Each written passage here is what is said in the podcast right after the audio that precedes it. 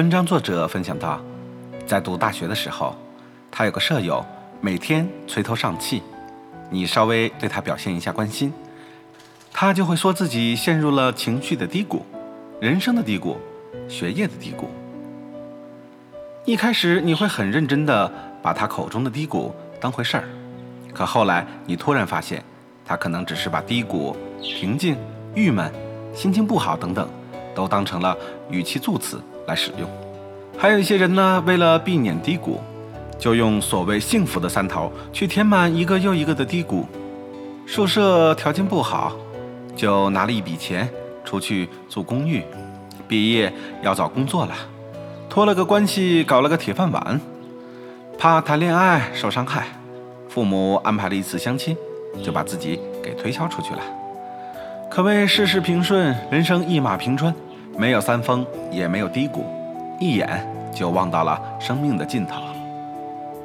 然而，所有的艰难，其实都只是为了去山顶而必经的上坡路。人们，尤其是年轻人。常常分不清楚什么是情绪不好，什么是境遇糟糕，什么叫工作瓶颈，什么才是人生低谷。或许在成长的道路上各有各的遭遇，但谁也不知道那是你人生当中的哪一段。文章的作者还提到，他有个朋友，性格像极了许三多，面对任何困难，眼皮都不眨一下，心中认定了一个目标。就跌跌撞撞着前进。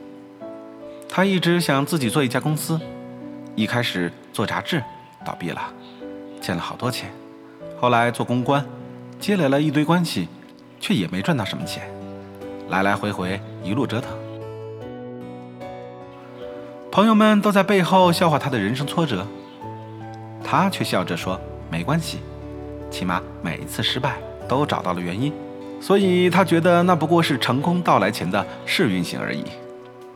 后来近几年，他又转入了一个新的项目，在这个项目的运作里，他把过去失败的那些年所积累的关系和资源整合在了一起，第一年便能盈利还了债，还成了圈内的佼佼者。说起过去欠了很多钱的日子，他摇摇头，说自己丝毫没有感觉到了人生低谷。他说，在他的脑子里没有低谷这个词，所有的艰难都只是为了去山顶而必经的上坡路而已。如果你停止，就是低谷；如果你还在继续，就是上坡。这是我听过关于低谷最好的阐述。低谷这个词若出现在现在，说明你在停歇；若你坚持爬坡，那么这个词。